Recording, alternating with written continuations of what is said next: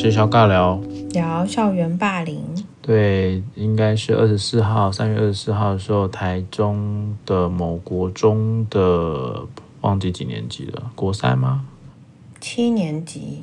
七年级才国一啊？国一。OK，国一的一个同学就从学校跳下来，听说啦，好吧，这这一切都是听说啦。听说啊，是跟在学校长期被霸凌有关。这个好像也讲到一个烂掉了，对吧？是啊，校园霸凌。对，但其实我想从过往我们在谈霸凌这件事情哦，它是呃，可能比较多我们在谈的都是学生对学生，对不对？嗯。哦。嗯嗯。那当然，我们也有我们也有讲过是老师对学生。哦，这个其实这几年也越听越多了。嗯、那其实我们呃，应该说，我手上有一些经手过的这些案例啊，其实也还会有一个部分是学校系统霸凌学生。嗯，哦，我不知道你有没有碰过这样子。我们通常都会觉得这个是弱势家庭，然后这些孩子是弱势的孩子。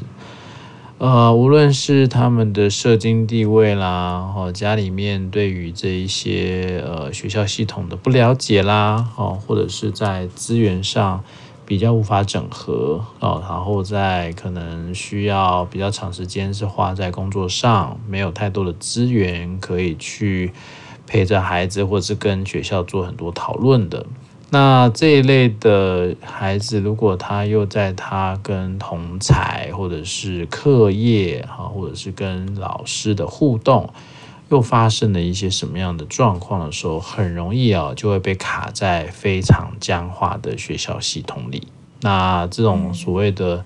求助无门啊，到处被踢皮球啊，然后又有用各式各样的方式威胁恐吓啊。哦，毕竟国中嘛，还是义务教育嘛，它还是有很高的强制性的，也会牵扯到很多有的没的社会评价哦，还有各式各样的文化上的一些议题。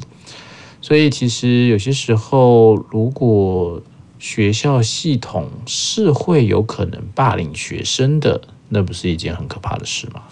其实不光光是在讲学校系统会霸凌学生，嗯、我觉得好像只要牵涉到系统各方面的封闭系统，或是这个讲到大系统社会环境各部分，一定都会有所谓的被霸凌，或是被嗯，我觉得他们的权益都会被忽视，嗯、甚至说可能在不自觉当中，我们就形成了一个共犯的结构吧。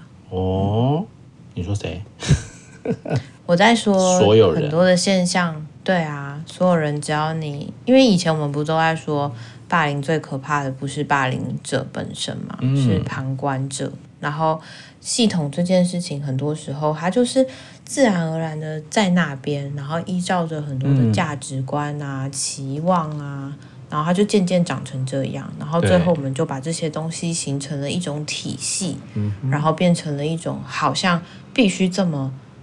呃，进行着才会是一个很理所当然的事情，但我们却没有去思考说，在这样子的演变过程里面是怎么去建构说大家的生活，大家怎么去理解彼此，或是就像我们最近蛮常提到的，到底是系统重要、机构重要还是人重要？就是这些东西其实是在不知不觉当中，它就已经被建构而来了。对啊，所以在我们华人的民族性里面，人其实是最不重要的。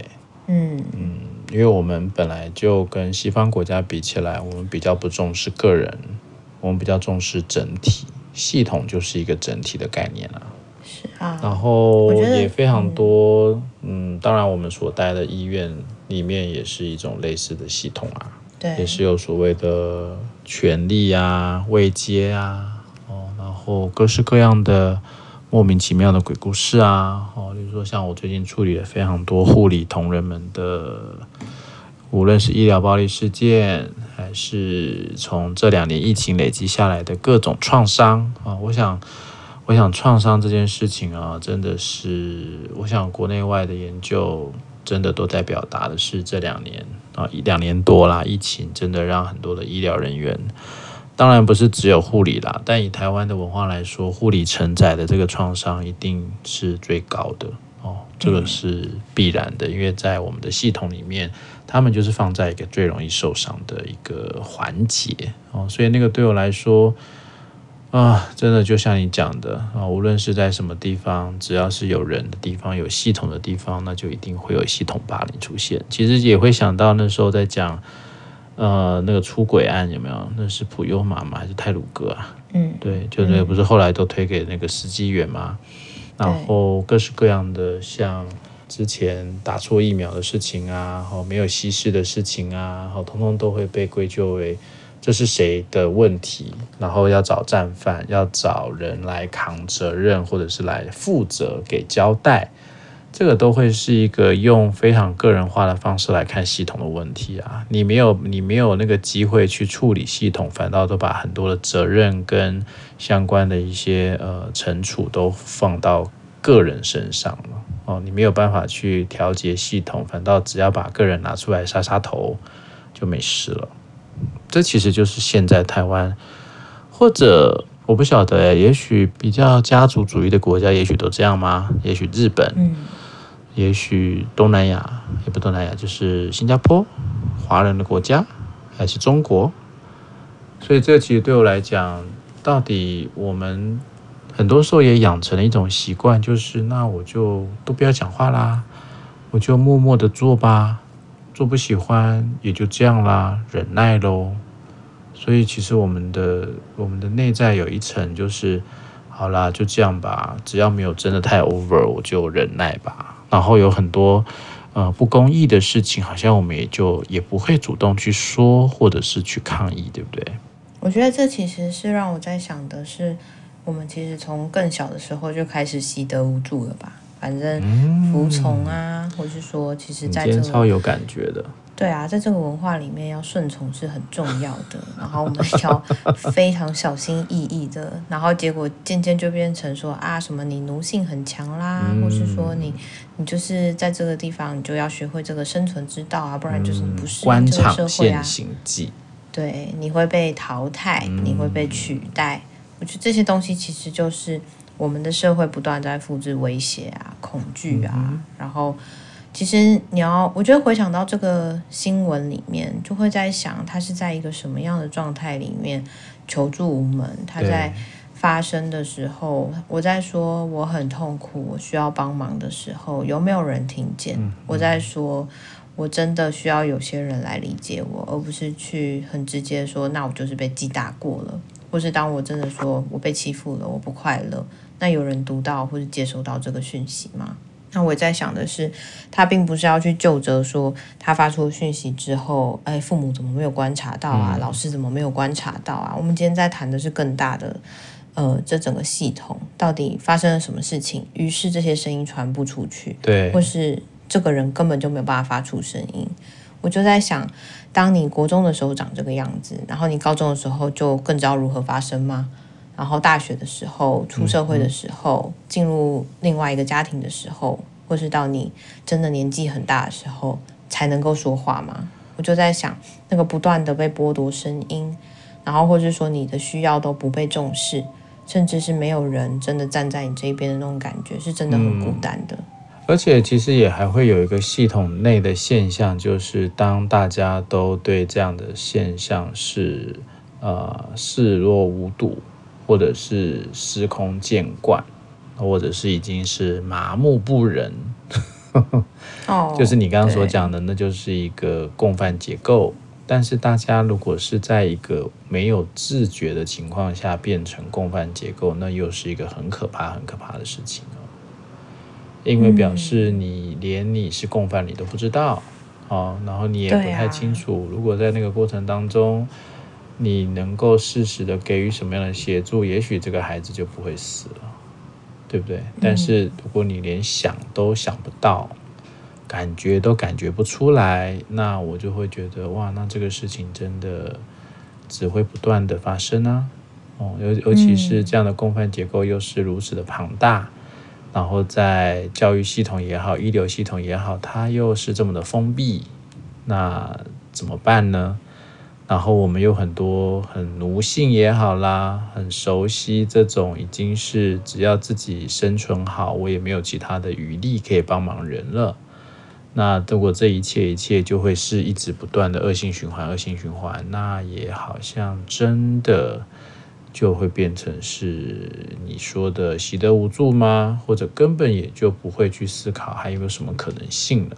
那听起来啊，就会非常的悲哀呢。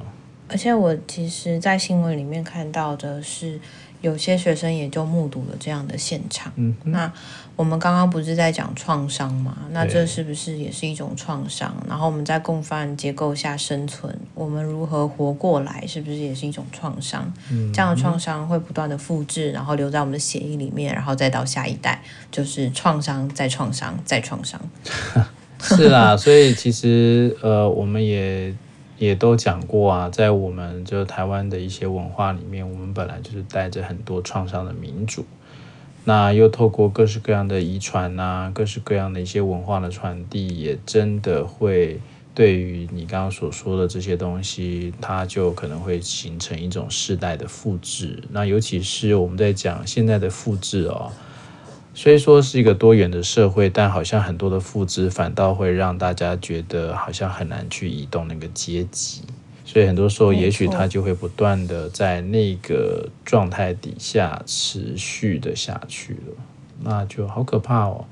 那如果大家又没有办法有一个像过往呃比较有嗯热心吗？还是我们讲说那叫做鸡婆呢？如果没有这样的人的话，说实在的啦，好像。这种事情就会不断的在新闻报道上出现吧，或者根本也不会出现了。对，嗯，我觉得那是更可怕的。如果一切都习以为常，甚至连学校系统都没有想要再处理了啊，哦，那更更会常出现的，其实应该就是也没有人力可以处理了哦，因为其实这个部分它并不会成为一个大家都很在意的事情。真的，它就真的只是一个。两分钟看完的新闻，这是好可怕的事情。我就在想，呃，虽然用共犯这件事情是非常强烈的词嘛，但我也觉得在是啊，但是在这个状态下，我想不到更好的词去形容我们是怎么建构这个架构的。然后那个无力，好像有时候也让我们就习惯，或是觉得那就这样吧。那个那就这样吧，这句话其实是蛮蛮可怕的一句话。对啊，如如果如果从某一个角度来说，大家都能够更有那一种呃，对于系统的觉察吧，或者是敏感度吧。其实不见得一定要会什么，但是至少你知道你在系统里面，你在某一个角色是有它的功能存在的。那也许那个功能会对你来讲是在系统里面做出一些改变，或许就可以创造出一些所谓的连锁反应。如果是用这种方式来看的话，那其实每一个人他都可以在这个系统里面再多做一点什么。但我想那个最大的前提就是人们到底能不能够去更清楚知道，就是这是一个很大的系统啊，不是一个单一的因果啊。哦，但这个其实很多时候，嗯，好像要花一点力气诶。但我也在想，怎么样可以让一般的民众可以更知道系统观呢？或者是在一个更多元的角度来看事情呢？我刚刚其实突然冒出一个想法是。我们前面不是有在谈要修宪，然后变成十八岁可以投票，然后我就在想，其实大家都经历过十八岁，然后或者是更小的年纪，对，只是很多时候因为我们长大，我们就会忘记那个年纪我们受到的苦，或者我们那个年纪感受到的不公平，嗯、或是那个时候的憧憬。有时候长大了之后，就会渐渐社会化啦，学会妥协啊，然后或是渐渐的被这些。机制驯化，嗯，嗯，然后我们就忘记说，其实我们已经成长到一个可以改变的年纪了，我们不是这么无力的状态了。可是那个时候的憧憬，那个时候的愿景，或是那个时候的想法都已经消失了。嗯，嗯，就是它是非常可惜的事情，是在我们有能力的时候，我们却没有办法去为当初的现状有任何的改变。嗯，然后。又会陷入到现在现有的困境里面。嗯，这就是一个无解的议题啊！啊，应该是说，如果我们没有一个真的很有效的大幅度的改变，那其实我们以我们的习性，我们就是不断去重复就好了。因为其实人类是还蛮懒惰的吧，或者是也不是这么想要做改变的一个生物啊。如果我可以，就是苟且偷生嘛，是不是？今天都用好强烈的词在 在说大家，就是苟且啊，这个也是我们很强烈的民族性啊。嗯，虽然这样讲是因为带着过去文化的包袱嘛，但当然对我来讲，能够可以有更不一样的突破，能够有一个更新的思维，那也许可以把它寄托在十八岁公民权这件事吧，对不对？如果从呃，比例来看的话，对不对？搞不好十万个人里面起码有一两个，这样会不会太少？但我觉得那的确是很重要的啊！只有在那个年纪，你有那个权利，你才可以为那个时候的自己发声。二十几岁的时候会面对二十几岁的压力，三十几岁的时候面对三十几岁的压力。我们永远都没有办法很好的为过去的自己发声，因为现况不断在改变。可是唯有你有权利的时候，你才有机会在那个当下，真的把你可以去改变的部分，想要去改变的部分去说出来。对啊，而且很多时候在现在这个时代，如果你不发声，然后你也没有任何作为的话，好像就会消失了吧？对，对不对？我觉得淹没的好快。对，然后那个浪啊，马上就打过去了。所以一旦打过去以后，你要再回来，其实困难度蛮高的哦。嗯。然后其实你也会发现，这个社会的意义感其实越来越低的。然后大家都会变成是一种。为社会运转而而火的一种角色，那那个角色渐渐的这个意义感，甚至在痛苦指数越高的情况底下，大家会越没有办法去好好去思考，也没有机会去反思的啦，因为大家都为了要生活都受不了了嘛。那其实就是要不你就变行尸走肉喽，要不然你就死死好喽。嗯，好像就会变这样喽，对不对？如果听起来很可怕。真的，我觉得现在要去什么追寻意义感啊，或者是很多人在听的时候就会想说，哎、嗯，又不是吃饱没事干，天天来反思。但是很多时候，天天很多时候我觉得不知道，哎，它也不是一个大道理，它有时候是还在提醒我们当初的初衷是什么，或者是还在提醒我们生活其实是可以有一些不一样的。我觉得其实要去找到你为什么而活，或是你到底生活的意义是来自于哪里。或是到底那个价值是什么，是非常不容易的事情诶。大部分的时候，我们都是在质疑跟挑战，然后跟怀疑。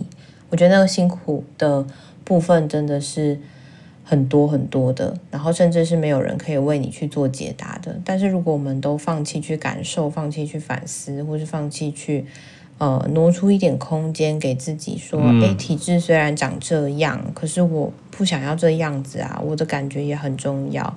也有一些人跟我感觉是一样的，嗯，那又可以有什么不一样？如果我们都已经说好吧，不期不待，没有伤害，那么就不去有所作为的时候，是不是我也就放弃了所有可以改变的可能性？然后我在这边好难过的时候，是不是某部分我是最先放弃我自己的人呢？嗯，对呀，也会有非常多的罪恶感、自责。所以其实对我来说，呃，不要让我们自己陷入那样子的境地是比较好的。虽然听起来要花很多的力气，但以我来说，我觉得那是值得的啦。也应该是要让大家都能够感受到那是一个值得的事情，然后会有对我们的未来，无论是我们的国家还是我们每一个人，都是会有好处的。所以这个其实也对我来讲，后现代给予我们的是生活的转换视角，然后是从一个更巨观的方式来看这个系统存在的一个可能性，然后也提醒我们在各种被压迫的状态底下，还是要想办法去对话，想办法去用。更多呃交换语言交换的部分，来找到更多的弹性跟可能性，也才有真正的机会去调节这个系统。那对我而言，刚好我今年这学期上了蛮多课啊，帮应该说也就是两门课了，哈，师大的学生。那我觉得啦，我觉得我自己在跟这些年轻世代在谈论后现代的时候，我觉得对他们来讲，他们是很有感觉的。当我们在讲到社会建构啊，当我们在讲到一些理所当然的东西的时候，是很有感，然后他们也很好奇，很喜欢这种很不一样的概念。但像昨天在上课上完，大家其实就有一些同学会来问啦，其实就是大家在后现代领域里面的人也常会碰到的一个议题，也就是，呃，我们喜欢后现代，但是我们仍旧是活在一个充满现代主义的社会，那我们怎么去自处，或者我们怎么去让自己有一个更，呃，舒服的角角色吧，哦，或者是可以更有个舒服的一个位置去好好的调节自己的状态。那当然，这就是很不容易的事情了哦，也是一个需要不断努力的过程，让自己能够更清晰的知道自己在做什么啊。所以其实对我来说，呃，他怎么说比较好啊？就还是要去做推广，对不对？我觉得是哎。然后有时候我们真的是欠缺同温层吧？我觉得有时候以为同温层很厚，但其实同温层。或者伙伴还是没有这么多，能够去辨识，哎，谁跟我是站在同一阵线的？我们其实是有共同的、哦。对啊，因为有很多是冒牌货。对，甚至 我们在用共同语言说话，这其实是很重要的。很多时候，我们以为我们在一起，但很多时候我们并没有在一起，那才是最可怕的事情。啊哈，公杀毁哦，但是，哎，这真的是像你说的啊。呃，每个人去理解的后现代都很不一样，每个人去用什么方式诠释，嗯，也很不一样。是的，是的。所以这个其实对我来讲，很多时候，呃，在在学习后现代啊，其实可能真的要把“学习”两个字拿掉吧。哦，因为真的也太多的学生，他也还没搞清楚。但他就觉得哦，听起来不错哎，来吧，我们来学一学吧，哦耶哦耶，然后就给他按照过往的习惯，就把它学起来了。对，但那个学起来其实是一个蛮可怕的事情。所以我们要用什么词汇比较好呢？经验、体验、浸泡、感受。嗯嗯，滚动也不错啊。总之呢，对我来讲啦。我觉得我们今天讨论的这个系统霸凌这件事情啊，我觉得就是要增加大家对于这些事情的比较新的理解啦。因为其实大部分如果有一种习惯，还是会比较归咎于这个小孩怎么了，对不对？哦，或者是对，或者是他是不是有什么问题才会这样做啊？然后一切都还是先以找寻原因、找寻单一的因果，这个其实对我来讲，那都是很危险的事情。所以基本上要让大家能够更清楚知道，呃，系统观，然后更知道所谓的呃所谓的这种循环的系统啦，而不是一个单一的系统这件事情。哦，然后多多的让大家去认识后现代，我觉得听起来就更重要了，对吧？更有它的必要性了。哎、嗯，是的，你真是任重而道远呐、啊。所以我觉得你能够去上课啊，然后能够跟大家有一些讨论啊，洗脑他们是吧？我觉得应该是说带入一些不一样的观点吧。啊、我们真的很需要解放，或者我们真的很需要给自己一些新的东西。好的，我们也可以来开课啦，是不是？开开课，是赚赚钱。这个结论不太好。啊、开开课，让这个社会更美好。嗯。好的，那就先到这里喽，拜拜，拜拜。